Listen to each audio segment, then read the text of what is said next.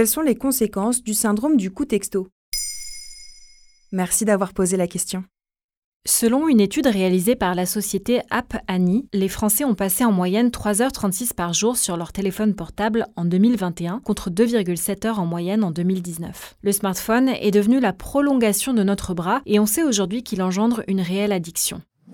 Les conséquences de l'hyperconnexion sur notre santé sont en tout cas nombreuses. Altération de nos capacités cognitives, palpitations, troubles de l'attention, problèmes de vue, troubles du sommeil, mais aussi tendinite du pouce et douleurs de la nuque. J'ai toujours aimé ta nuque.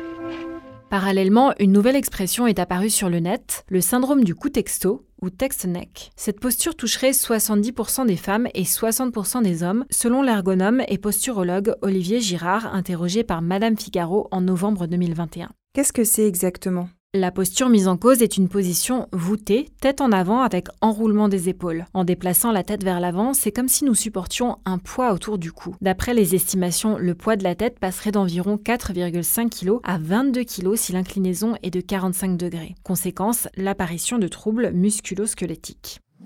En effet, nos muscles forcent pour soutenir la tête et cette position augmente la pression sur les disques intervertébraux. Le désalignement de la colonne vertébrale pourrait également affecter d'autres parties du corps et même la circulation sanguine car la mauvaise posture entraîne moins de flux sanguin vers et depuis le cœur.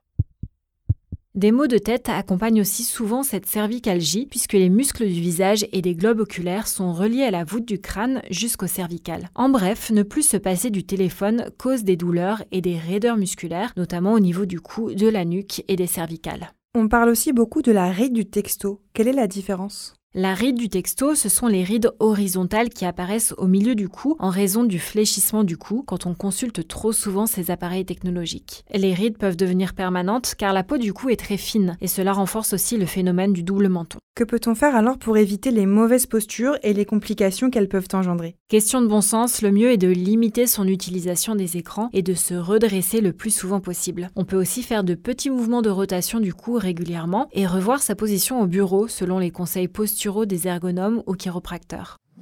Par exemple, ajuster l'écran d'ordinateur de manière à ne pas courber la nuque. Idem pour les téléphones, il faut les maintenir le plus souvent possible au niveau des yeux. Pense aussi à bouger régulièrement, à détendre tes yeux en regardant au loin et à faire des étirements doux des bras et de la nuque. Si le mal est déjà là, avec des douleurs persistantes au niveau du cou et de la nuque, une consultation chez un ostéopathe s'avérera nécessaire. Maintenant, vous savez, un épisode écrit et réalisé par Émilie Drujon. Ce podcast est disponible sur toutes les plateformes audio et pour l'écouter sans publicité, rendez-vous sur la chaîne Bababam Plus d'Apple Podcast.